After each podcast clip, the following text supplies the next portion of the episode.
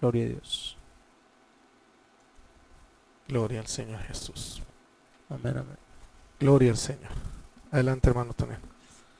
¿Qué tal, hermanos? Bienvenidos a cada uno de ustedes que están por ahí ya con nosotros. Que el Señor los bendiga a cada uno de, de ustedes. Es una bendición una vez más poder estar en este en este medio eh, de sembradores. Este y de ser los que están conectados a través de YouTube. Le mandamos un, un gran saludo. Que el Señor los bendiga a cada uno de ustedes y también aquellos que están en la radio de Jeremías, Radio Jeremías 333.com, les mandamos también un fuerte abrazo, un saludo, que el Señor los bendiga. Hoy este, esperamos un programa diferente, un programa nuevo, un programa en el cual eh, el Señor pueda hablar a través de, de su palabra y a través de sus siervos. Hoy nos acompaña el siervo de Dios, pastor este, Edward Mora.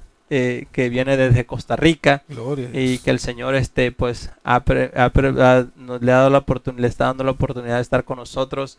Y este y para nosotros es una bendición y un privilegio que nos pueda acompañar pastor. Bienvenido a la, a la, a la radio. Una vez más gracias por estar con nosotros. No no el placer es mío. Muchísimas gracias este Otoniel y pues nos sentimos agradecidos con Dios. Amén. Conocer aquí al siervo de Dios también, el hermano Kiki. Y qué bueno, porque Dios es un Dios maravilloso que nos permite hoy a través de estas tecnologías tan, ¿verdad? tan accesibles al mundo. Gloria a Dios, amén. Que hace muchísimos años jamás nos hubiéramos imaginado, ¿verdad? que hoy podíamos predicar a todo el mundo y, y verdaderamente que Dios entrega naciones. amén, amén. Tremendo. Pues estamos aquí, qué privilegio. Amén. Gracias, pastor. Gracias a cada uno de ustedes que están por ahí conectándose. Eh, quiero hablar, que siempre leo un texto de la Biblia. Y, voy a leer un texto bíblico en, en, este muy conocido, yo creo por todos, ¿no? En Juan 15. Y este y, me gusta mucho porque el Señor Jesús recalca varias cosas en este en este en este capítulo que a mí, que a mí me, llamaron mucho la atención y, lo he leído un montón de veces y lo sigo leyendo y lo sigo leyendo porque siempre aprende uno más del Señor, ¿eh? ¿no? A, través de leer, leer y dice mi pastor y releer, ¿no? mire lo que dice la palabra de Dios en, en, Juan 15, 4. Dice, permaneced en mí y yo en vosotros. Como el pámpano no puede, no puede llevar fruto por sí mismo si no permanece en la vid, así tampoco si vosotros si no permanecéis en mí. Fíjese lo que dice el 5. Yo soy la vid, vosotros los pámpanos. El que permanece en mí y yo en él, éste lleva mucho fruto, porque separados de mí nada podéis hacer. Qué hermoso cuando el Señor Jesús nos llama a permanecer. A mí me gusta esa palabra de Jesús, ¿no? Diciendo, permanezcan en mí. Y el después dice el Señor, permanezcan en mi palabra. Después dice el Señor, permanezcan en mi amor. Tres cosas muy, muy, hermosas que podemos encontrar en este, en este capítulo que nos llevan a permanecer. Y yo siempre digo que la el permanecer es todo en la vida. Es todo. Permaneces pagando tu casa, un día la vas a pagar. Permaneces pagando tu carro, un día vas a terminar, terminar de pagar. Permaneces en la escuela, lo más seguro es que te gradúes. Permanecer es todo en la vida. Entonces Jesús nos, dice, nos está haciendo el llamado hoy en día a permanecer. Porque yo creo que como a, mucha gente le, le ha costado permanecer en el camino de Dios o permanecer en el ministerio, por ejemplo. ¿Cuánto tiene, tiempo tiene usted permaneciendo en el, en el, ministerio, por ejemplo? Bueno, ya nosotros tenemos 40 años en este transitar y ha sido una vida continua, ¿no? Una vida de esfuerzo, una vida de lucha, una vida de sabores y sin sabores también. y, pero al final de todo, pues es muy interesante la palabra que estás mencionando porque cuánta gente hoy en día, aún dentro de los medios y ámbitos cristianos, no tiene sentido de permanencia. Están en un grupo pero no se sienten aceptados pertenecen a un lugar X, pero no se sienten de ese lugar. Inclusive a veces en el ámbito espiritual yo he llegado a pensar, bueno Señor, es que como que yo no me siento de este mundo, porque yo pienso tan diferente a tanta gente que es como que uno no fuera de este mundo. Ahora, si lo analizamos, pues sí, Jesucristo dijo que no somos de este mundo, que somos peregrinos en este transitar en la tierra. Pero mucha gente no tiene ese sentido, ¿verdad? No. Porque tiene vacíos internos, porque tiene vacíos existenciales. Y no es que no tenga al Señor, no es que no quiere en Dios, no es que no tenga inculcados valores espirituales y no es que no haya nacido de nuevo sino que verdaderamente hay algunas cosas, algunas palabras que no se le han revelado.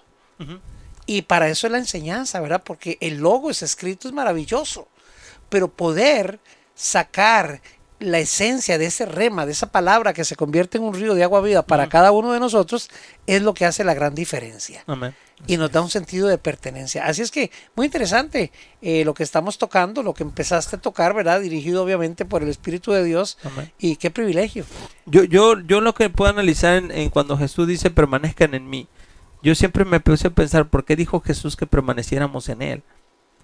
Porque cuando permaneces al lado de alguien, por mucho tiempo, lo más seguro es que aprendas de esa persona algo. Y cuando nosotros permanece, permanecemos al lado de Jesús por mucho tiempo, lo más seguro es que de Jesús aprendamos algo. Por eso el Señor Jesús dijo, permanezcan en mí, quédense conmigo para que aprendan de mí y sean como yo. Y acuérdate que Jesús, acuérdate que Jesús decía en Mateo, dice, dice, dice, aprended de mí, dice, que soy manso y humilde de corazón. Y hallaréis descanso para vuestras almas. Cuando, cuando permanecemos en Cristo, lo más seguro que aprendamos de Él es eso. La mansedumbre, la humildad, y entonces va a venir lo otro, ¿no? El descanso. Es la consecuencia de permanecer. Es una consecuencia, exactamente. Y, hay algo que es, es algo, eh, podemos decir, es un texto paralelo, pero dice la escritura que no pueden caminar dos juntos si no se ponen de acuerdo. Claro, claro, Entonces, estar con Jesús y caminar con Él, además de que es un privilegio y de que es una honra y de que es algo, o sea, tan maravilloso, que si la gente pudiera comprender eso y todo, su alma no se, no estaría, eh, eh, como lo han mencionado, ¿verdad? triste y angustiada. Y estaría en reposo total. Porque aún en las vicisitudes más fuertes de la vida y las noticias más tristes que podamos recibir, tenemos paz. Tenemos paz. ¿Qué pasa? Que sobrepasa todo entendimiento. Que sobrepasa todo entendimiento. A mí a veces me dicen, pero usted como que no tiene sentimientos, usted como, no, sí, claro que sí, pero los canalizo en Dios. Claro, claro. Porque por más dolor que pueda atravesar un ser humano en la tierra, no hay más cosa, eh, o sea, no hay cosa más grande que el amor de Dios y el permanecer en Él porque Él te da esa certeza, esa convicción de que Dios es un Dios maravilloso, un Dios poderoso, que tiene control de todo porque Él es el control. Amén. Así de fácil. Fíjese que, eh, hablando de eso, de, identidad y, de, que el, sábado que trajo usted el mensaje acerca del pueblo de Dios, eh, eh, hubo, vieron muchas cosas que me llamaron la atención y, fue un mensaje tremendo, ¿no? Yo me llené mucho, de hecho lo compartí en mi perfil. Sí, y, lo creo que algunos que lo, que lo quieran ver lo van a poder ver a través de, de mi perfil o de su perfil este de Edward Mora, ¿no? Este y, una cosa que me llamó la atención que usted mencionó fue que, muchas veces, siendo lo que somos, según la palabra de Dios, no, no lo que dice la gente, ¿no? Siendo lo que somos según la palabra de Dios, como lo que mencionaba en, primera de Pedro, ¿no? Dice que somos el pueblo de Dios, somos el pueblo escogido, somos el real sacerdocio, somos gente santa, siendo, siendo todo lo que define Pedro que somos, nos sentimos diferentes, nos sentimos que no valemos. Pasa una cosa por nuestras vidas y nos sentimos morirnos. Exacto. Nos queremos cortar las venas. Y, muchos, muchos este, vivimos deprimidos, eh, eh, siendo, siendo quienes, quien les, quien, quien la palabra de Dios dice que somos, claro, ¿no? Porque nuestra circunstancia puede decir una cosa. Nuestra vida puede decir otra cosa nuestra, incluso la gente que te rodea puede decir otra cosa. Pero si nosotros, y muchas veces estamos así porque le creemos a, la gente, al, sistema, al problema, a lo que nos rodea, más que lo que dice la palabra de Dios. Sí, y es bien interesante y mencioné en ese, en ese, en esa pequeña charla que tuvimos que a mí el Señor me dio la capacidad de escribir. Yo soy escritor. Y como escritor tengo una mente muy abierta. Y, Tienes que. imagino, que, imagino cosas y, veo muchas cosas. Entonces vamos a aprovechar esa creatividad mental por un momento que, Dios, me, ha dado. Pero vamos a personificar el asunto de la escritura que mencioné. No caminan dos si no se ponen de acuerdo. Amén. Entonces vamos a suponer que hay personajes paralelos. Y un personaje se llama depresión, un personaje se llama tristeza, un personaje se llama angustia, y hay personas que deciden caminar con estos personajes en un acuerdo continuo. Y no van a ninguna parte si no van acompañados de la depresión. No van a ninguna parte si no van acompañados de la angustia, de la zozobra, eh, de, de la soledad, de la depresión. Y no digo que cualquier cristiano no puede pasar una situación difícil así, claro que sí, porque los grandes hombres del Señor las pasaron, pero teníamos que ver el entorno por qué las pasaron. Amén. Y recuerdo, por ejemplo, que el profeta Elías, que hoy mucha gente se hace llamar Elías Tisbita y cosas así, yo digo, wow, les queda enorme ese, ese, seudónimo, ¿verdad? Eh, no, se imaginan, ¿verdad? Como cuando alguien me dijo a mí que quería ser como el apóstol Pablo y él ah, quería predicar como el apóstol Pablo y yo le dije, pues vas a tener que pasar por... Eh, te va a morder una culebra, eh, vas a pasar naufragios, vas a esto, y me dice, pues no hay uno más fácil. Yo, pues sí, pero se ahorcó. Judas, ¿verdad? Entonces eh, eh, es tremendo porque la gente no sabe lo que dice. Pero el profeta Elías venía de una batalla muy ardua. Había tenido un confrontamiento con los sacerdotes de Baal oh. y había matado a 450. Entonces, Vamos a verlo de esta manera. Científicamente está comprobado que una hora de predicación equivale a 14 horas de trabajo en el field, en el campo, recogiendo eh, alfalfa, eh, sembrando fresa, algodón, lo que sea, whatever. Son 14 horas. Entonces, ¿cómo queda uno? O por ejemplo, a mí que a veces me toca predicar cuatro veces en un domingo. ¿Cómo quedo yo? Exhausto. Sí, me imagino. Que me duele, me duele hasta el pelo a veces cuando me acuesto y no puedo ni dormirme del cansancio que tengo.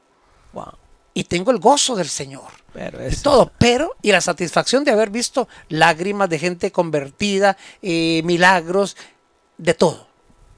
Ahora, el profeta Elías estaba derrocando en una batalla muy fuerte a los Baales. Claro.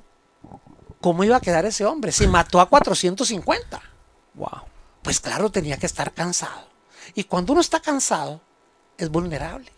Así es. ¿Quiere cuitear? Cuando uno, cuando uno tiene hambre, es vulnerable. Cuando a uno le duele la cabeza, no puede pensar. Si la cabeza está mal, el cuerpo está mal. Así es. Entonces Elías estaba tan agotado, tan cansado, que no tenía en qué pensar. Porque ya le había visto la gloria de Dios. No era un profeta cualquiera. Era el profeta Elías. Era el profeta Elías. Que de hecho, gracias a Dios, que va a aparecer en la gran tribulación para que muchos lo puedan escuchar y salvarse. Pero bueno, ese es otro tema de escatología que podemos tocar eventualmente. Amén, amén. Pero, pues cuando escucha que Jezabel quiere matarlo, pues claro, en su humanidad sintió miedo. Se sintió desolado. Estaba en una cueva. Y Dios comienza con todo y todo y no lo juzga. No le dices, pero Elías, si yo siempre he estado contigo, ¿acaso no ves que cuando tú dijiste fuego del cielo y cuando tú impediste que lloviera más por tu palabra, yo lo hice que no lloviera más hasta que usted dijera llueva? ¿Acaso no te das cuenta de eso? No, Dios no es así. Dios nos deja ser como somos nosotros porque Él no nos quita la identidad, la permanencia que Él depositó en cada uno de nosotros. Correcto. Entonces, así muchas personas. Juan el Bautista, primo de Jesús. Estaba en la cárcel. Le iban a cortar la cabeza. Wow. Eso está más fuerte. Lo iban a matar. Él sabía. Así es. Y sin embargo, le manda a preguntar a su primo. Vamos a parafrasear, primo, dígame algo. ¿Es usted o, hoy o es otro?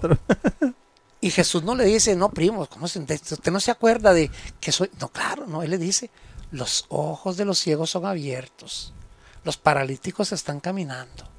Lo que él le recordó era la unción que él vivía cuando él predicaba, del poder del arrepentimiento. Amén. Entonces Jesús no nos va a decir a nosotros, sí, pobrecito, usted está deprimido, venga, usted sabe que yo lo voy a abrazar. No, Jesús te va a dar la palabra de poder, te va a recordar quién es Él, su esencia y lo que tú tienes que vivir. Y eso es lo que a mí me mantiene fuerte. Amén. Eso es lo que a mí me mantiene en, una brecha quizá diferente a muchas. Y ahí es donde yo digo, Dios mío, me hiciste tan diferente que como que no cubico como que, como que no, como que, como que no cabemos en aquel lugar, ya nos vuelven a ver extraño. Y, tal vez le dicen a uno, es, que es un santulón, o, o, verdad, o se cree más. No, no, no. Es que vivimos una vida de trascendencia, una vida de poder, una vida de gloria que no me da tiempo a mí de pensar ni en un enemigo derrotado, ni en una vida de catástrofe. Porque Dios va hacia adelante. Dios es creado. Dios ante todo es creación y color. Y tenemos que agregarle color a nuestra vida. Claro, claro, claro. Yo, yo, yo, a mí me gusta Elías y, yo cuando, cuando, cuando leí esa historia, y bueno, la he leído un montón de veces desde mi niñez, pero incluso en los dibujitos, ¿no? Mi mamá tenía, nosotros tenemos una Biblia de dibujos, es, con esa aprendimos muchas cosas y muchas empezamos, aprendimos muchas eh, cosas para y, aprendimos cómo imaginar, ¿no? Y, y, eso, esa era muy buena Biblia. De hecho, a mis hijos le he comprado también Biblias de dibujo, ¿no? Para que ellos también tengan su imaginación propia. Pero Elías me gusta porque cuando Elías va caminando, no va, no va sin rumbo Elías. Me gusta que el, ángel le dice, Elías, te queda mucho camino porque el ángel sabía dónde iba. Y el, y el yo lo, yo este prediqué un mensaje que le, que le titulé este ah, se me se va el nombre, pero le hablaba de, de, de que como Elías Elías, Elías estaba cansado, estaba frustrado, pero él iba a donde sabía que estaba el Señor. Al monte de Dios, al monte Oreb. Y dijo, y dijo Elías, yo, yo voy a llegar ahí, estoy cansado, estoy frustrado, voy caminando. Y yo lo decía, muchas veces hemos llegado a la iglesia, sí. Pero nosotros sabemos dónde poner nuestras cargas, dónde ir, dónde descansar. Y Elías era lo que quería hacer, quería llegar a ese lugar y así fue. Y allí fue donde encontró el Señor eh, al Señor y el Señor ahí fue donde le habló y le dijo, síguele que Elías, todavía te faltan unas cosas que hacer. Ya tengo el que te va a reemplazar, ya tengo el rey, ya tengo, ya tengo figurado todo tranquilo. Hay siete mil, siete mil rodillas que no se han doblado mal. No está solo, tranquilo, sigue adelante. Pero la, la, palabra la encontró en el lugar donde sabía que estaba el Señor. Y el, Elías, yo, yo lo decía, ¿no? Muchas veces en nuestras frustraciones, a veces no sabemos qué hacer. Decimos, ¿qué, qué hago, Señor? ¿Qué hago? ¿Qué hago, hermano? No sé qué hacer. ¿Cómo que no sabes qué hacer? Vete a la iglesia y dobla tus rodillas. Ve al lugar donde, donde, donde, donde tú sabes que está la presencia de Dios.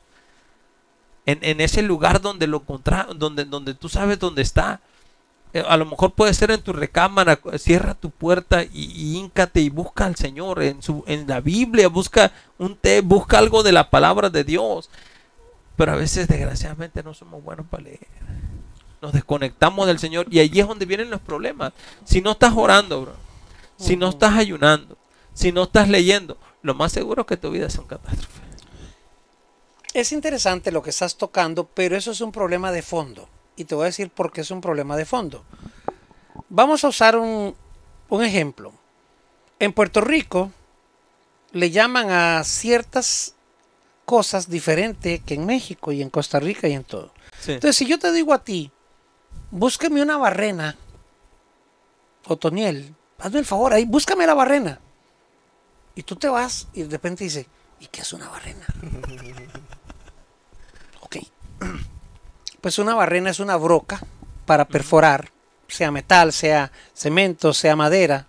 Tiene diferentes funciones y diferentes eh, eh, perfiles de graduación en el metal para poder hacer su, su, su función.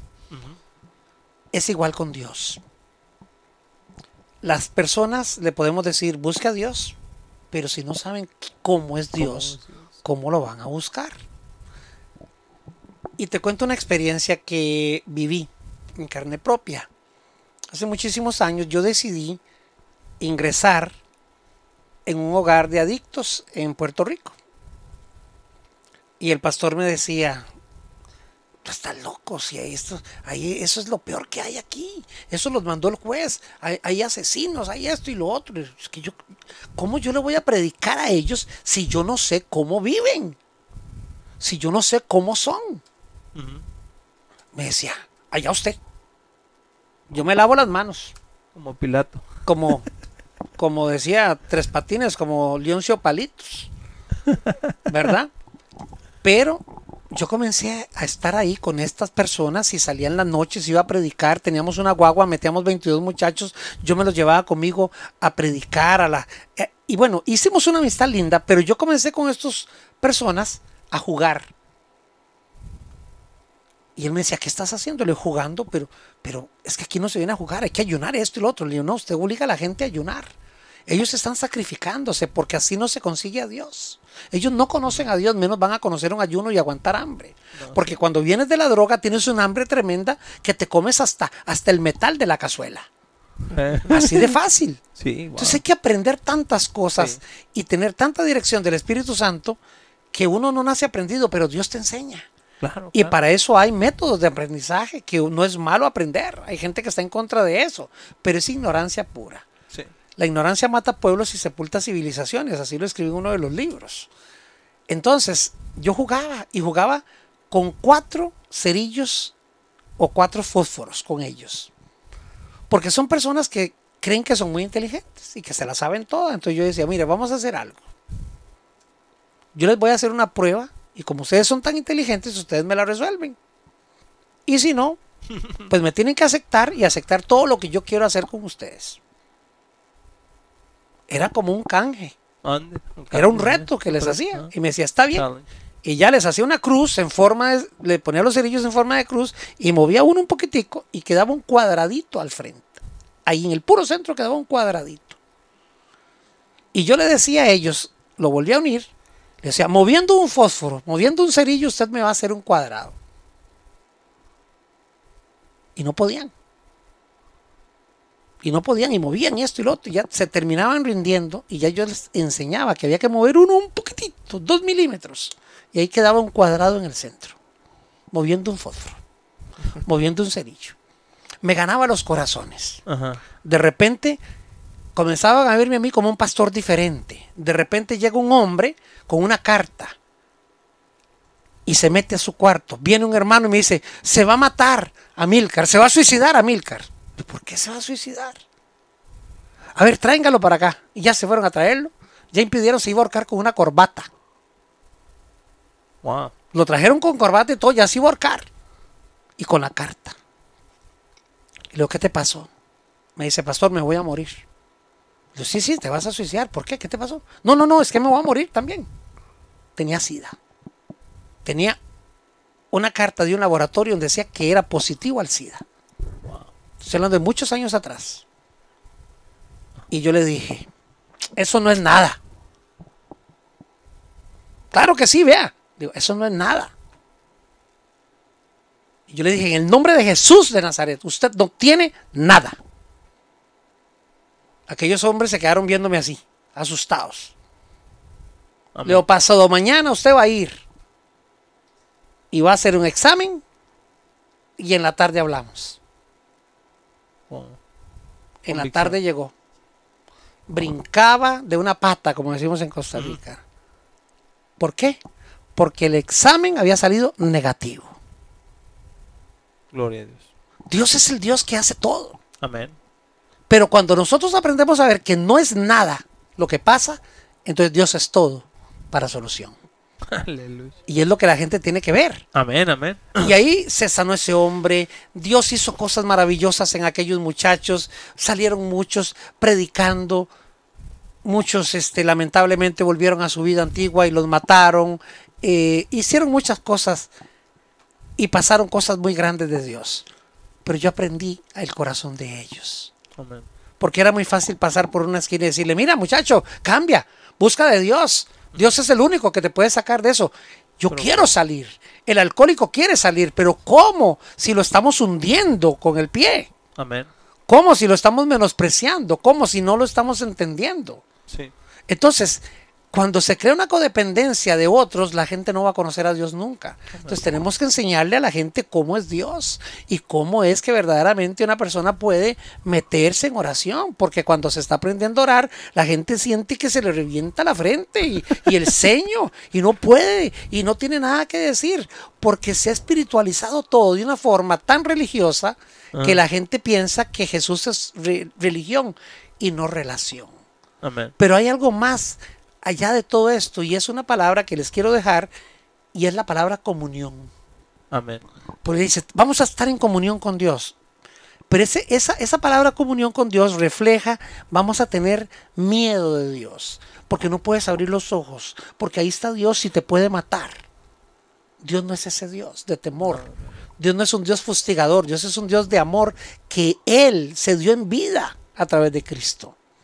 Para que usted y yo hoy estemos aquí hablando de su gracia, anunciando las virtudes, como estábamos hablando El, sábado.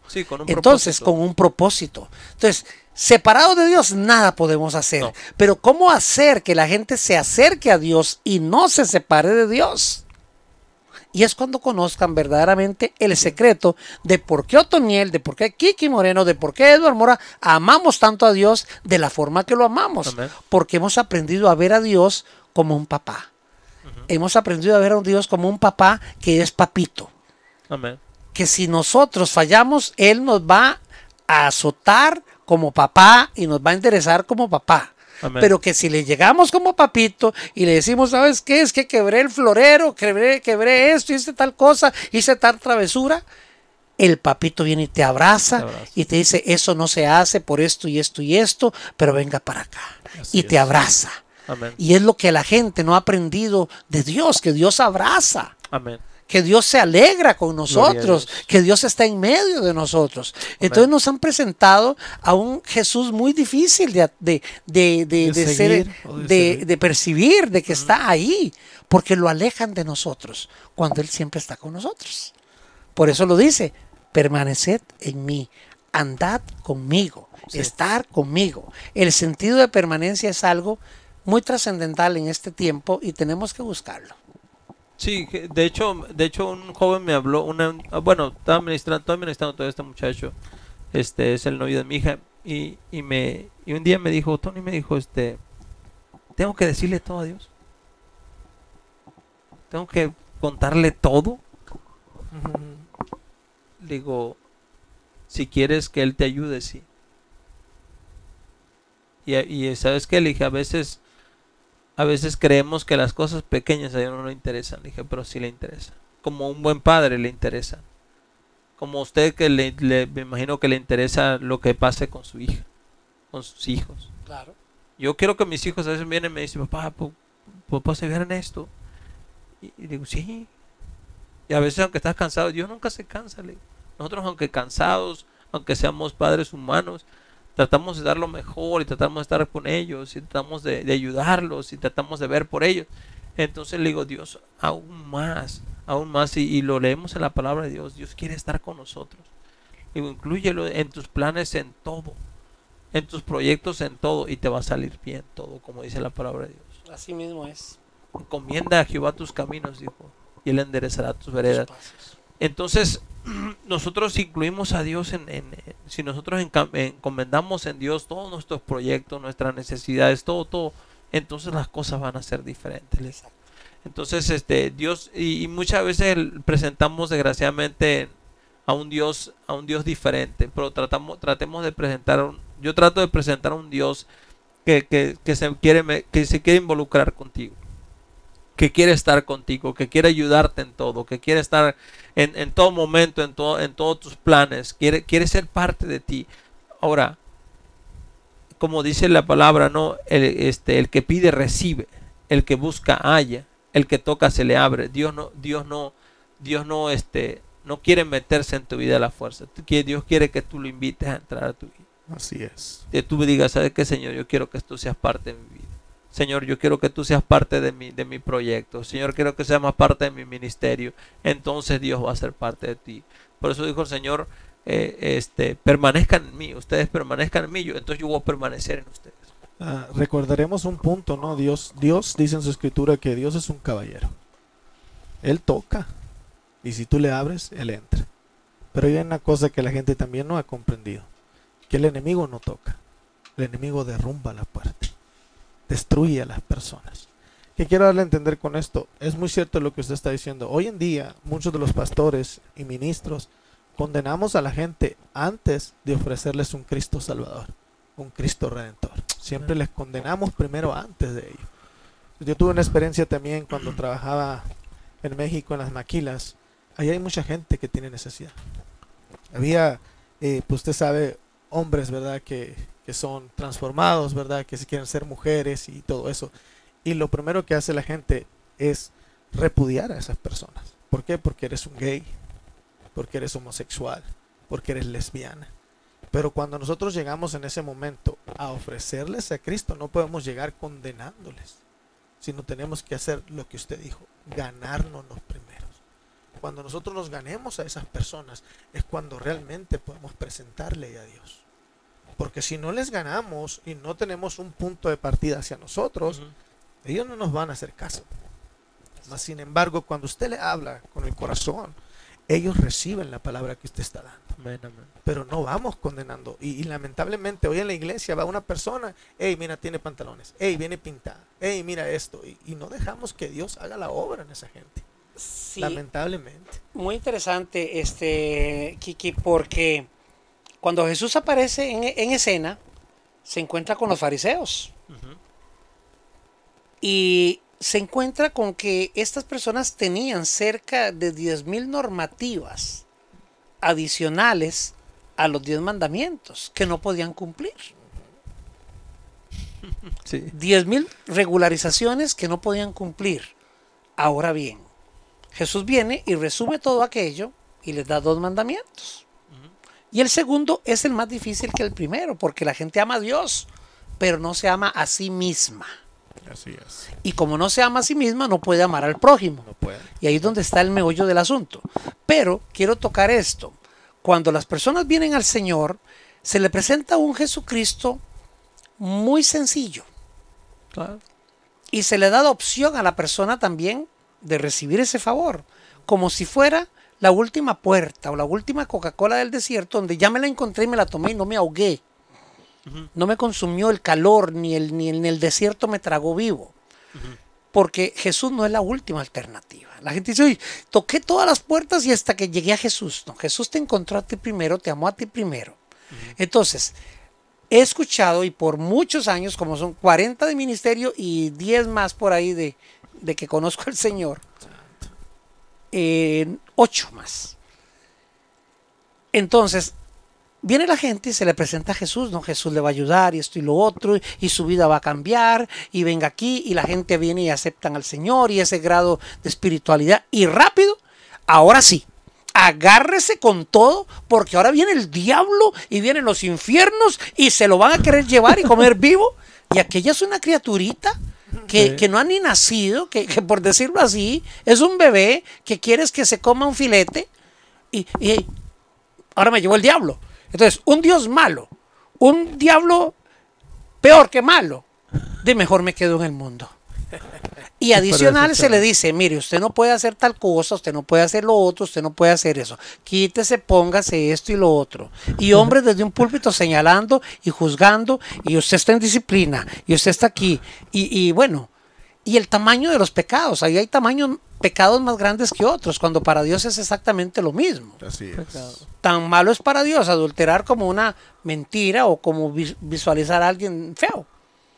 Y lo que yo decía el, sábado, que a mucha gente tal vez le, le choca algunas cosas que yo digo con una verdad, pero que transmito con amor, que si las iglesias hoy tuvieran muchas cárceles, de los hermanos estuvieran encerrados.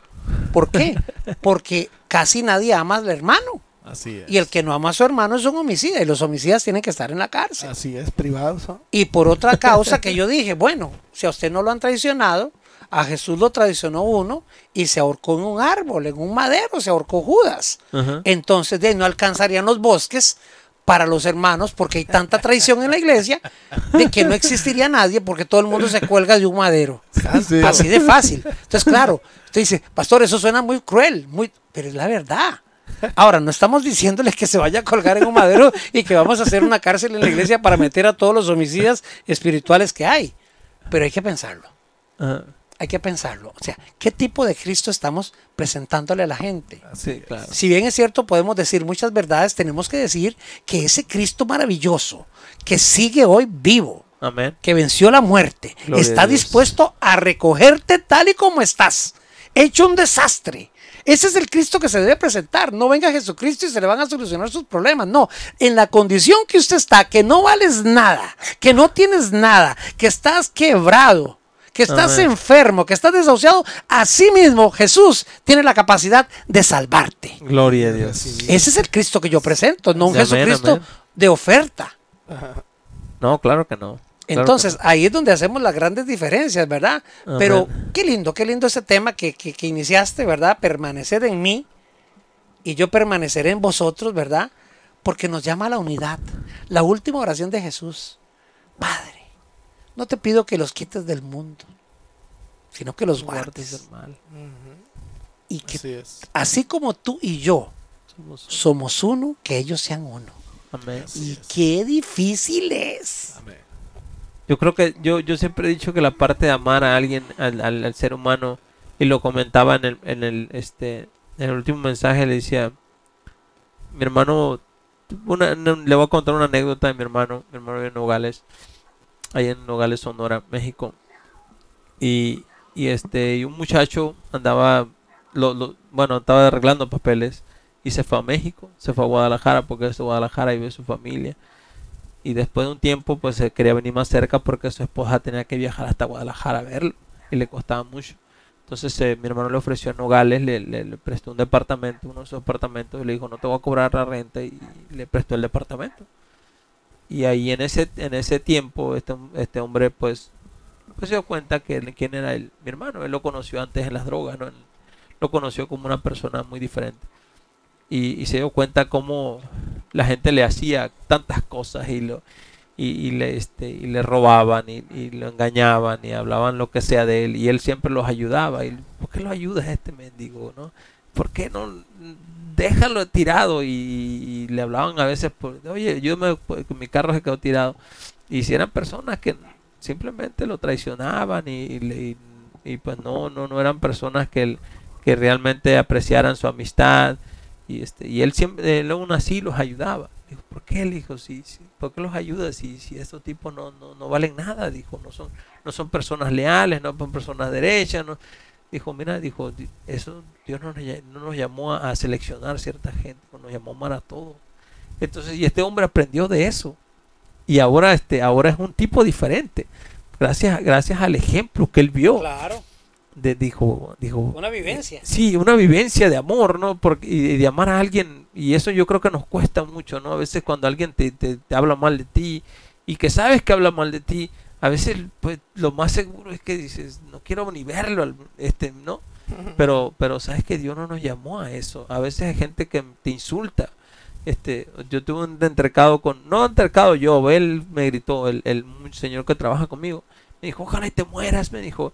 Y ojalá y toda tu familia se muera de COVID, me dijo. Porque, porque yo fui a ido a California, ¿no? Y no me importó en ese tiempo el COVID. Estaba el COVID, todo lo que daba. Yo había ido a California. Incluso fui a traer a mi, a mi suegra en ese tiempo, ¿no? Y, este, y, la, la trajimos para la casa. Y, y fui porque fui por ella y, me pusieron en cuarentena. Y bueno, fue un rollo. Pero el hombre estaba enojado porque yo le decía, mira, ¿Cuál es el problema? Le dije, yo creo en un Dios poderoso. Yo creo que. Y si pasa, pues que pase. Le dije, no, no No, pero. Y estaba enojadísimo conmigo, ¿no? Y me insultó y me gritó y me dijo gajaderías y todo. Y yo no me quedé callado. Me reía, me reí, me reía, ¿no? Y se enojaba más porque me reía. Le digo, ¿qué quieres? No me puedo poner a gritar contigo. No te puedo insultar. Y ya este, después me, que me dijo, me dice el amigo, ¿y tú trabajas con él? Me dijo la señora. ¿Por qué no le dijiste al Denis que quieres trabajar con alguien más? ¿por, qué? No lo odio. Él se odia él mismo, él sabrá lo que hace con su odio. Yo no. Yo no, Dios no me llamó a odiar a la gente. Le dije, ¿tú sabes cuánta gente tenía que odiar? Le dije, por lo que me ha dicho. Digo, pero sabes que no. Dios nos llamó a eso. Le digo, yo creo que esa es la parte más difícil. Porque incluso dentro de la iglesia, si alguien te juega una mala pasada, a veces no le quieren hablar.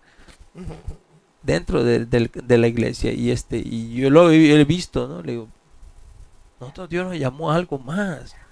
Y yo creo que y, cuando tenemos el amor de Cristo y lo comprendemos en su palabra, hermano, entonces vamos a poder amar a los demás. Sí, eso es no lo importando como estén. Lo que, lo que llamamos ser asertivo. Claro. Es tener una, una, una contestación asertiva en ese momento. O no contestar nada. Claro. Pero, pues parte de cuando la gente está llena de tantas situaciones, pues de la abundancia de su corazón va a abundar las palabras en su boca. Así es. Y lamentablemente es así. Sí. Porque a mí me ha pasado muchas cosas y yo simplemente no reacciono. es que sí. Y son cosas fuertes y no reacciono. Simplemente, pues, si tengo que actuar, actúo de alguna manera y Dios me dirige de una manera. Pero no me voy a poner de tú a tú con alguien a discutir o, o hacerle entrar en razón. Porque cuando una persona cree tener razón y ser sabio en su propia opinión, pues ahí está. Sí chocan contra la misma pared que ellos han mismo que ellos han creado. Entonces, pues Dios se encarga de todo. Y es lo que la gente no puede entender, por qué uno tiene ese nivel de tolerancia. Porque uno tiene que tener siempre una contestación asertiva para una persona que, te ofendió, que te hizo un daño, que te traicionó. Pero solo Dios hace eso. Sí, yo, yo creo que sin Cristo yo, yo me hubiera agarrado golpes con cualquiera, ¿no? Yo creo, yo fácilmente, yo creo que antes, a lo mejor hermano no, a lo mejor alguien sí Cristo, ¿no? Yo, nos podíamos agarrar a golpes con cualquiera. O, alguien que te insultaba y reaccionabas luego, luego, pero ahora que tienes al Señor y que tienes a su palabra y sabes que, que Él es el que, el que, el que toma el control y que de Él es de la venganza, como dice en su palabra, ¿no? Dijo el Señor, mía es la venganza, yo daré el pago. Entonces nosotros lo dejamos todo al Señor y al, al final Él es el que sale glorificado. Porque si yo me pongo a pelear, si tú te pones a pelear con los demás, si tú, si tú no, si tú no, este, no reaccionas de buena manera, el que sale mal es Dios. Exacto. Y eso que era cristiano. Mira lo que está diciendo. Entonces, por eso Jesús de alguna manera nos deja el ejemplo de humildad, de mansedumbre, diciendo que enmudeció y no abrió su boca. Y eso es, eso es muy importante para nosotros porque allí es allí donde va a entrar el, amor a los demás. Y yo creo que esa es la parte que más nos cuesta a todos. Porque a veces quisiéramos estrangular a más de uno. A veces quisiéramos reaccionar, pero yo creo que cuando tenemos a Cristo vamos a poder controlarnos, vamos a poder amar a los demás y, aparte de eso buscar al que al que no no es de nuestro de, de, de nuestra familia buscar al perdido, al, al como dice usted hermano, al drogadicto, al, al, al, al, al borracho, al, al, la persona que no huele bien, hay que ir a buscarlo. a mí me tocó la deuda de una hermana, bueno, ahora es hermana, pero vaya a la iglesia con nosotros. Un día venía saliendo de la iglesia y regalan cada año los calendarios, ¿no? y este y unas galletas nos regala el pastor siempre compra para la iglesia y los que vienen se llevan su calendario y sus galletas ese día salí y vi una señora que venía una, una, una en un como este como una andadera no de esas y, la señora este la miré y le dije este mi esposa espérate le dije voy a regalarle estas galletas y el calendario de la señora y desde ahí desde ese momento ella está viniendo a la iglesia y se ha dado congregando incluso ha estado sembrando en el, Evangelio. Y, yo me, yo me, el otro me, me, sorprendió porque le dije, alguna acción tan sencilla, o sea, una acción tan sencilla de darle unas galletas y darle un calendario y viene a ser una transformación tan grande, pero a veces tienes que hacerlo. A, mí me encantan esas galletas, tú sabes. Las galletitas. no, eran, unas, son galletitas que son de, ¿cómo se llama? De mantequilla, están sabrosas. Y me, la, me, la, figuraba, pero ¿sabes qué? Regresé, después me dijo el pastor, le digo, pastor, regálame otra caja de salir. Porque la última la tuve que regalar. Y como que no me creyó mucho así. Y ya después le... me está, me está mintiendo. Pero no, después le dije, mire, esta, esta hermana fue la que le regalé las galletas y el calendario. Y, y, esa pequeña diferencia en ver a, alguien. uno, no sabe, hermano, qué necesidad tiene, pero nosotros tenemos que sembrar en todos la palabra, el amor, el cariño, el aprecio a toda la gente. Y, nos vamos a ganar a la gente. Yo me he tocado mucho. Yo creo que a usted también, al pastor Kiki también. Este, entonces yo creo que si, si, si nosotros tenemos a Cristo y, si alguien está escuchando este, yo creo que si tenemos a Cristo, eh, vamos a poder amar. Pero si no estamos amando, entonces tenemos que permanecer en el Señor y vamos a aprender de Él eso, el amor a los demás. sí, y es que hay algo muy interesante que quisiera recalcar un poquito. Jesucristo dijo, el que a mí viene, no le echo fuera. Así es. Y mencionó que Él no hacía acepción de personas. Claro. Ahora, esa es otra gravedad de la iglesia enferma de este siglo. ¿Por qué? Porque quiérase o no quiérase, lo hay. Es un mal que existe. Claro. Y nosotros posiblemente no compaginamos, no tenemos empatía con cierta gente. Como decía, bueno, porque visten diferente, porque no piensan igual a nosotros, porque son menos espirituales y cosas así. Amén. Y eso es acepción. Claro. Y, o sea, y no es para juzgar a nadie, ni juzgar nada. Pero es cuando uno tiene que pedirle a Dios sabiduría. Para poder entender, para poder discernir verdaderamente dónde yo me acerco o dónde yo me alejo. Amén. Porque definitivamente los discípulos estuvieron tres años y medio con Jesús. Claro. Y dentro de esos años fueron formados. Pero ellos tenían que preguntarse, ¿y por qué solo nosotros? Y de ahí seguimos a Jesús y, ni entendían muchas veces. Eran carnales. Sí. Era gente que no eran eruditos, no, no, o sea, andaban con gente que sí era. Lucas era un galeno. Sí. Habían otras personas que sí tenían cierta educación, o los otros discípulos de Jesús, como José de Arimatea, Nicodemo, que eran discípulos paralelos al grupo que él había escogido. Pero estos eran los buenos. Pero estos no. Todavía Pedro no se había convertido hasta que negó a Jesús. Amén. hasta que lloró amargamente en el patio. Y wow, ahí entendió, ahí comenzó su transformación. Porque era una mente muy natural, muy animal, como dice la escritura. Entonces, hay veces de gente así en las iglesias. Y ese es un problema, que nosotros generalizamos a todo el mundo y le damos un mensaje a todo el mundo como si todo el mundo pudiera recibir ese mensaje que estás dando. Claro. Entonces un domingo no te, no te pongas a hablar de Abraham y de los patriarcas, porque hay gente nueva que está llegando quizá a la iglesia. Habla del amor, habla de, del Cristo resucitado que, que te quiere salvar. Que es un patriarca. Y esto y lo otro. Y, y, y, al profeta Jeremías lo, lo partieron y, y lo rajaron en dos. La gente sale espantada.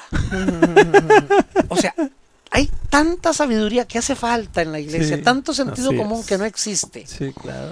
Y hacemos a un Dios tan sencillo, lo dificultamos, que la gente por eso no lo sigue. Claro. Porque le complicamos la existencia a la gente. Así Cuando Dios es un Dios sencillo. Usamos mucha teología, ¿no? Mucha cosa. Yo estudio teología y doy clases de teología. Y, y me mantengo en eso pero he aprendido que la esencia de la teología y el espíritu que me revela a mí la teología es el Espíritu Santo. Claro. Para yo poder entender los principios y, muchas cosas de la hermenéutica y todo, claro, hoy podemos enseñar en una forma diferente, pero la unción la da Cristo. Así es.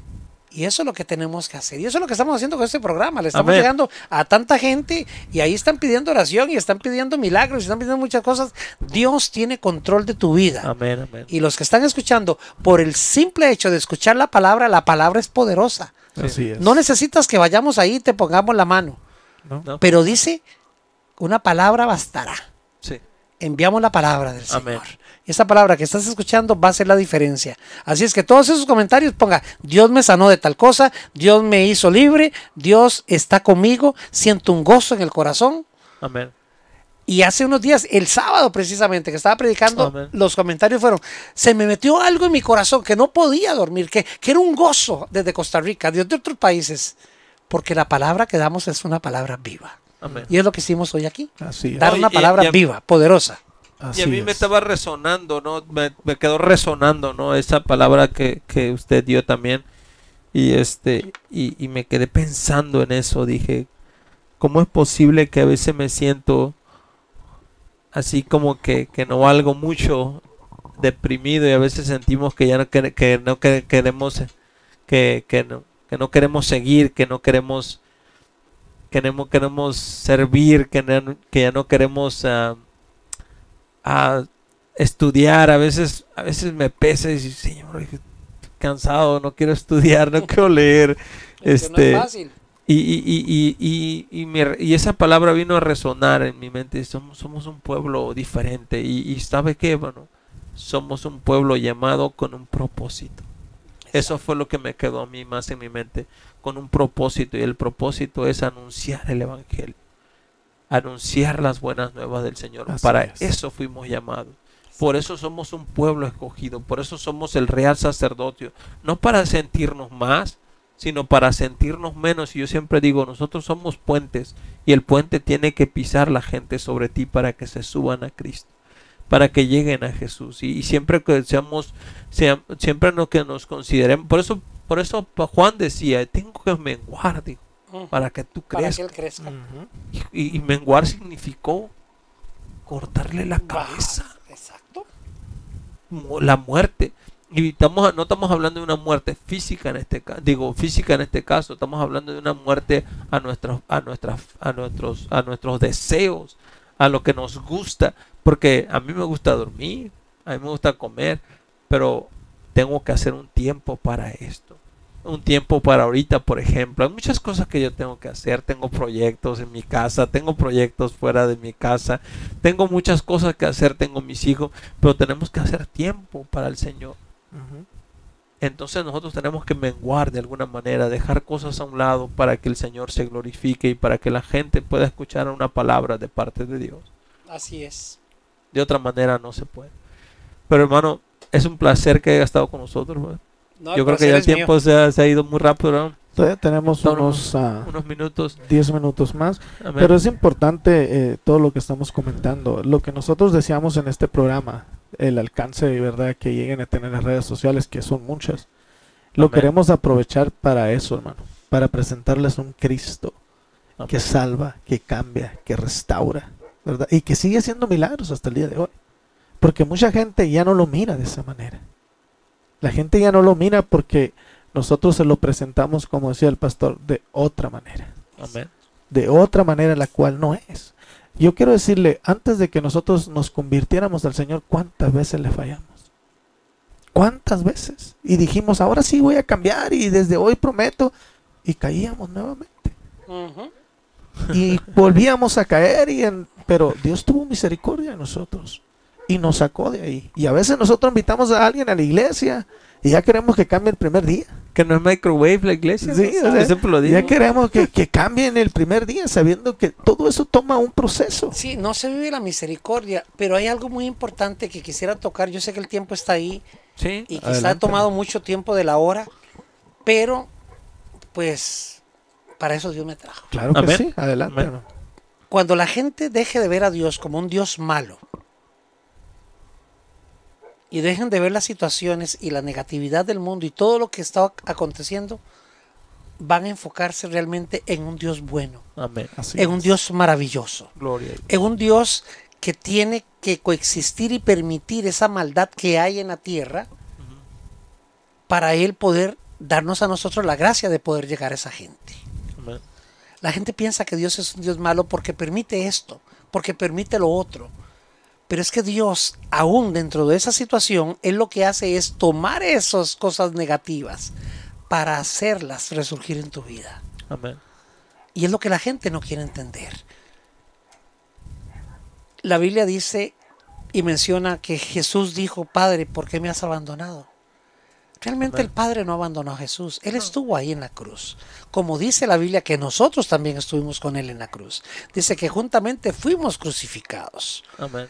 Pero lo que Dios apartó, aún estando en esa crucifixión, fue su mirada del pecado.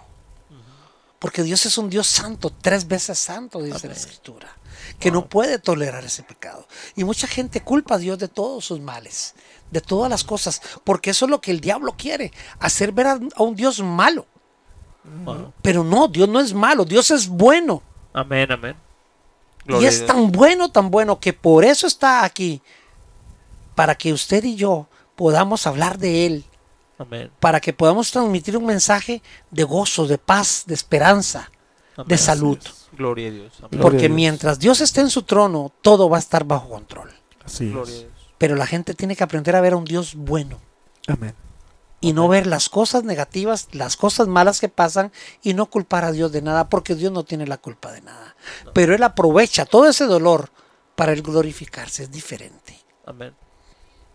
Sí, todas las, dice la palabra de Dios que todos a los que creemos ¿no? en Jesús, en el, en su- en el Señor, todas las cosas nos ayudan a bien. A los que amamos. a los que amamos a Dios. Entonces, pero sí, sí, sí, to- porque, porque a veces pasamos por momentos difíciles, bueno, eso es con un propósito. Claro. Todos nos ayudan para que nosotros, nuestra fe crezca, puede ser para que nuestra fe se sea más fuerte.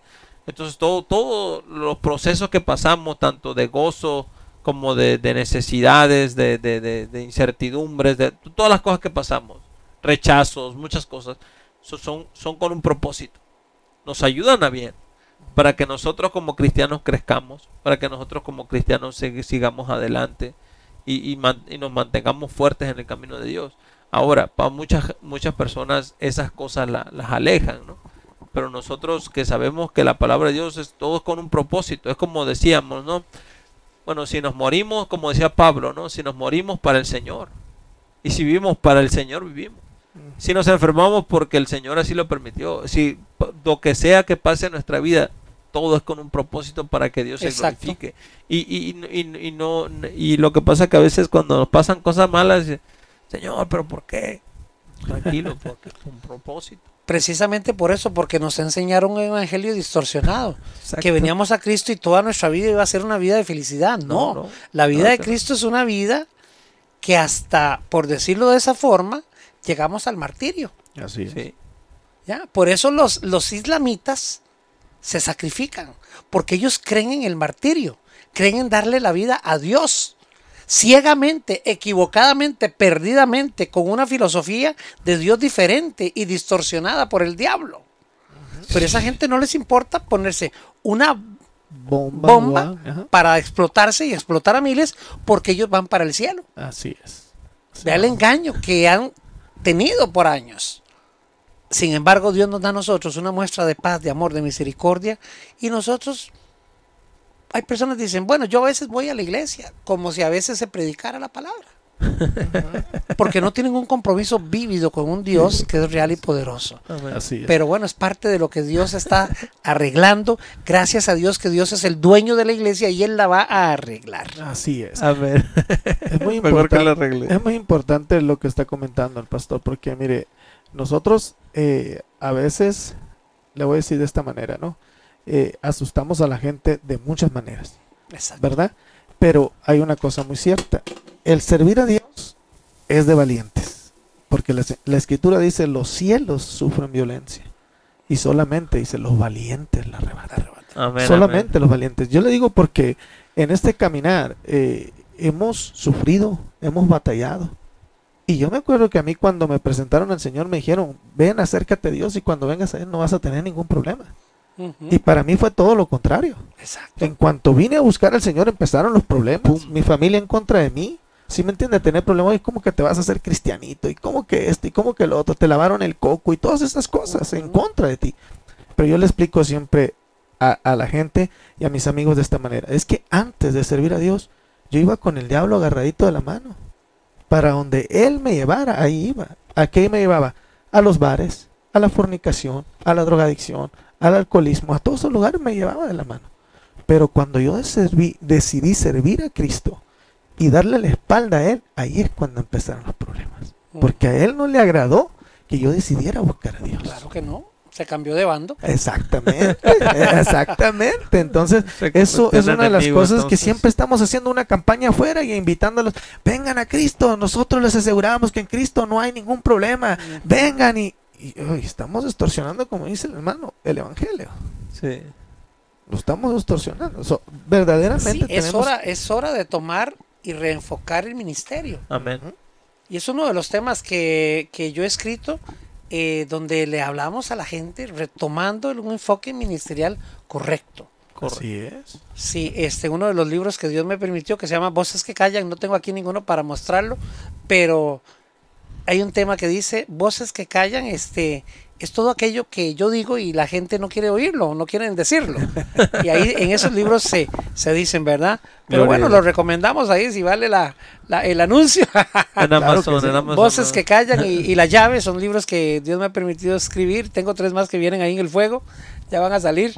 Este, pero hay que tomar un enfoque. Así es. Correcto. Tenemos que volver, como el pueblo de, de Israel, cuando le dice en Lamentaciones, vuélvenos, oh Jehová, a ti y nos volveremos. Renueva nuestros días como al principio. Y sabemos que Lamentaciones es un, es un libro de lloro. no es de alegría. Y es como tenemos que volver al Señor. Así es. Con lloro. Con lloro. Volver al principio, volver a la equidad, volver a esos altares y llenarlos de lágrimas. De lágrimas. Porque están llenos de mucha emoción, de mucha cosa, pero no están llenos de presencia de Dios, lamentablemente. Así es. Eh, pues lamentablemente ha transcurrido Se nos fue el tiempo. El tiempo, pero es muy importante, hermanos, que realmente, ¿verdad? Reenfoquemos, ¿verdad? Nos reenfoquemos en el Señor, porque realmente muchos nos hemos salido de la jugada. Ya sea de una cosa o de otra, nos hemos salido de la jugada. Entonces yo creo que es tiempo de recapacitar. Miren cómo están las cosas en el mundo. Ahorita anda toda la gente preocupada. Por ahí en las noticias están viendo que no hay gasolina, que andan tantas cosas, ¿verdad? Que están sucediendo en estos momentos. Ahorita la gente anda afuera que, que otros están pensando que viene la tercera guerra mundial y que vienen tantas cosas pero ese es el momento de que nosotros renovemos nuestros votos delante de Dios y le creamos a Dios, no a lo que la gente diga, no lo que las noticias digan, sino lo que Dios diga. Exacto. Sino lo que Dios tiene preparado para nosotros. Fue un placer, pastor, tenerlo aquí con nosotros. Con mucho gusto. Estamos para servir. Cuando hermano, guste, aquí es su casa. Cuando guste. Muchísimas gracias. Si quiera tener algún otro programa, usted nos dice, lo podemos ayudar. Queremos también ah, tomar el momento para anunciar, hermanos, que la programación de sembradores ah, se va a cambiar a los días martes ah, para que así haya más invitados y tengamos más oportunidad de que más varones vengan a compartir la palabra del Señor. Lo hacíamos todos los lunes, pero vamos a, hacerlo los martes. Y recuerden la radio jeremías 333.com siempre estamos verdad transmitiendo las 24 horas también. Es importante verdad que, que yo siempre les he dicho esto, si alguien quiere que pasemos sus predicaciones, solamente manden sus predicaciones, nosotros se las ponemos en la radio eh, y están trabajando. Si alguien, ¿verdad?, canta y quiere mandar algún CD para que esté tocando en la radio, adelante. También lo otro que hemos estado haciendo, hermanos, es haciendo anuncios, anuncios para la persona que desea un anuncio para su congregación o para algún evento que hacen solamente nos los hacen saber a través de un mensaje y nosotros lo transmitimos por la radio. Y créalo que hay, bastante gente verdad que nos escucha y aquí aquí localmente verdad también en los cuales se van a dar cuenta de su evento o se pueden dar cuenta de la iglesia. Nosotros aquí no estamos para solamente que este ministerio sea para una iglesia. No este ministerio no nació para una iglesia. Este ministerio nació para ser de bendición para aquellas personas que le dediquen un poquito de tiempo a Dios Claro que sí, importantísimo. Amén. Y eso es lo que deseamos solamente y por eso les pedimos que sigan orando por nosotros. Es un pequeño lugar el cual hemos construido solamente, ¿verdad? En el cual honramos y glorificamos a Dios. Eh, y en este lugar pues ya tenemos, ya vamos para tres años que el Señor nos ha bendecido. Pero cuando empezamos pues fue muy diferente, ¿no, hermano? Pero gloria al Señor, hemos llegado hasta esto y yo sé que podemos llegar hasta más si realmente el enfoque de nosotros es cristocéntrico. Amén. Amén. Gloria a Dios. No, pues ya gracias a Dios eh, por, por su tiempo, pastor, que este lo hizo. Yo sé que estaba ocupado este, en sus cosas y, y pues viene desde Marrana, es, es lejos, yo sé. Pero gracias. Tráfico, ¿eh? este, pues aquí está con nosotros el pastor Edward Mora.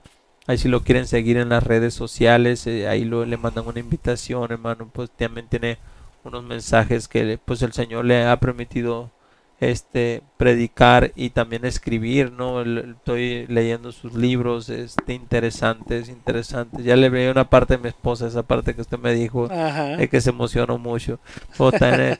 este, está muy interesante los libros que usted escribe, pues Dios le ha dado muchos dones, ¿no? De escribir, de predicar, de, llevar el mensaje y es una bendición que, pudiera, que pudiera estar con nosotros aquí en este lugar, este, pues en estos días que lo hemos conocido, este ha sido muy muy muy bendecida mi vida hermano gracias por su tiempo por esos esas palabras por esos libros este pues nada, que eh, oraremos al Señor por usted para que donde el Señor lo lleve, ahora va a Texas, pero cuando se vaya para allá y cuando regrese a Costa Rica, que el Señor siga usando su vida. Muchísimas gracias. Y estamos, estamos para servir. Aquí Dios nos trajo con un propósito y, y, lo hemos visto. Hemos visto cómo Dios ha ido haciendo cosas. Y sí, vamos a estar acá. Tenemos ahí un poquito de agenda por otros lugares. Estamos viendo a ver lo que Dios diga. Ahí vamos a estar. Claro que sí. Vamos este, a salir para Puerto Rico también. Y tenemos que ir, creo que a Chicago. Ahí me está llamando un pastor y ojalá que Dios me redima el tiempo, ¿verdad? Para hacer tantas cosas y pero realmente eh, eh, estoy enamorado de Tucson, me encanta. Me gusta muchísimo. Yo sé que aquí Dios quiere hacer cosas grandes. Amén, amén. Gloria a Dios, lo creemos. Y aquí me van a tener por un tiempo, tal vez, quizá. Pero bueno, vamos a orar que Dios, que Dios abra puertas y todo, pero pues hay que seguir el, el vuelo del espíritu, ¿verdad? También. Amén, amén, gloria a Dios. Sí, y pues sí, si alguno quiere adquirir algún libro, pues se comunican y, y aquí les hacemos, este, vamos a dejar tal vez unos dos brochures y para algún teléfono, si alguien quiere comunicarse o alguien quiere ser bendecido, pues nos localiza y, y le decimos cómo adquirirlos. sí, de hecho, de hecho mi hermano me preguntó que quiere dos libros de usted porque él también le gusta él me dijo quién te lo vendió y yo, ese día se me olvidó decirle pero en fin. Sí. Este pues ahí tenemos ahí, tenemos, en el carro un poquito. Gloria a Dios. Hermanos este hasta aquí hemos llegado. Vamos a orar. Qué le parece pastor Kiki oramos hay una petición o algo no, tenemos, peticiones solamente saludos de nuestra hermana Lucrecia Albayes de Guatemala. Amén. Eh, tenemos también del DF nuestra hermana Sandra Judith y pues mucha gente local verdad también de Aguaprieta Sonora su esposa está por ahí. Su esposa, su media naranja, hermano, también está ahí. Eh, nuestro hermano Tony dice toda la honra y la gloria para el Señor Jesucristo. dice, torre fuerte es el nombre del Señor. A él, correrá el justo y serán levantados. Gloria a Dios. Así que gloria al Señor, ¿verdad? Y Dios bendiga al pastor invitado, dice nuestro hermano Tony. Y Dios bendiga a todos los que estuvieron, hermanos, sintonizándonos a través de, la fan page de Facebook. También por medio de YouTube. Dios bendiga a cada uno de ustedes. Y asimismo por Radio Jeremías. Hermanos, vamos a orar. Y así quedaremos despedidos. Y recuerden, la programación se cambió al día martes. Martes, amén. Gloria a Dios. por su privilegio. Gracias Padre, te damos por esta oportunidad tan linda que tú nos diste de compartir de tu Hijo amado Jesucristo. Gracias por tu Espíritu Santo que nos trajo iluminación, que nos trajo revelación, Señor. Bendice este lugar, Señor. Bendice este aposento, Señor, que ha sido dedicado para ti, Señor. Que a través de estas emisoras, que a través de YouTube, que a través de las redes sociales, mucha gente pueda ser tocada, alcanzada por tu gracia y por tu misericordia. Bendice cada persona que se conectó, Señor, en las redes, Padre. Bendícelos grandemente, Señor Señor. Concede las peticiones de los corazones, Señor. Sé tú sanando, sé tú liberando, sé tú haciendo las cosas que solamente tú como Dios bueno y maravilloso sabes hacer. Gracias Dios por el privilegio de estar aquí con el pastor Kiki Moreno, con el pastor Otoniel Hernández, Señor. Y gracias, Padre, te doy por la infinita misericordia que has tenido para con mi vida y por el privilegio que me da de compartir con estos tus siervos. En el nombre de Jesús. Amén. Y también un saludito para mi hermana. ¿Cómo se llama, hermana? Maricruz, que aquí estuvo acompañándonos, amén. Que Dios la bendiga.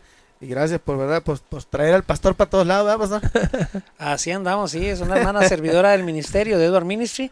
Y bueno, y este ministerio se queremos que se extienda, queremos darlo a conocer un poquito también lo que hacemos en diferentes países. Claro que sí, adelante. Y bueno, nosotros lo que hacemos es llevar la palabra a todos los lugares, ¿verdad? Llevar eh, eh, capacitación ministerial y también este estamos este, levantando comedores infantiles en diferentes lugares, pero son comedores que no llevamos el niño solamente a comer, sino que adicional a darle la palabra del Señor, nosotros le instruimos eh, en rezagos estudiantiles, por ejemplo, matemáticas, español, eh, ciencias, inglés, algunas áreas que el niño tenga un, un, rezago. Y entonces nosotros conseguimos los maestros, los tutores, gratuitamente para que estos niños puedan llegar y comer, ser educados y pues cuando las mamás y los papás ven que estos niños son educados de esa forma y que les estamos brindando un alimento que muchas veces no lo tienen, entonces pues se acercan, se les habla del Señor también y de ahí surgen las iglesias y de ahí surgen las escuelas de capacitación. es un proyecto bastante ambiguo, bastante fuerte, pero pues necesitamos los recursos económicos muchísimas veces que en muchos países como Nicaragua, por ejemplo en Cuba, no hemos podido ayudar a la iglesia que, que está levantando allá nuestra hermana eh, Tamayo y que ya destinó parte de su casita, parte de su lote para construir algo. No podemos enviar ni 20 dólares porque todo está bloqueado y pues tenemos que ir allá directamente y necesitamos pues para poder llegar a Cuba y llevar la ayuda. Entonces, este Venezuela igual, en Colombia ahorita pues tenemos también algunos proyectos y Colombia está convulsionado, hay un estado de sitio tremendo, están matando a la gente, el socialismo, el comunismo se está metiendo, ese orden nuevo que quieren introducir, solo la iglesia puede detenerlo por un tiempo, porque después vendrá el Señor, nos levantará y que se arme la grandota, ¿verdad? Ya no voy a estar yo, pues ya ni modo. Este, pero eso es lo que hacemos, ¿verdad? Entonces, pues claro, necesitamos este recursos, necesitamos este apertura de esos corazones generosos y buenos para poder llevar la palabra del Señor y poder educar los más chiquititos hasta los más grandes. Amén. Gloria al Señor Jesús. Dios bendiga su ministerio. Amén, así es. Dios bendiga su ministerio y Dios siga respaldando, ¿verdad? Todo eso que hace por los niños y, verdad ese gran ministerio de compartir la palabra pues en todo el mundo, ¿verdad? Que Dios lo permita. Andamos en casi todo lado. Gloria a Dios. Gloria Donde Dios. nos permite llegar, ahí vamos a llegar. Amén. Bueno, mis hermanos, Dios me les bendiga eh, grandemente y si el Señor nos concede, estaremos aquí la próxima semana. Dios les bendiga a todos y Dios les guarde. Bendiciones. Dios les bendiga.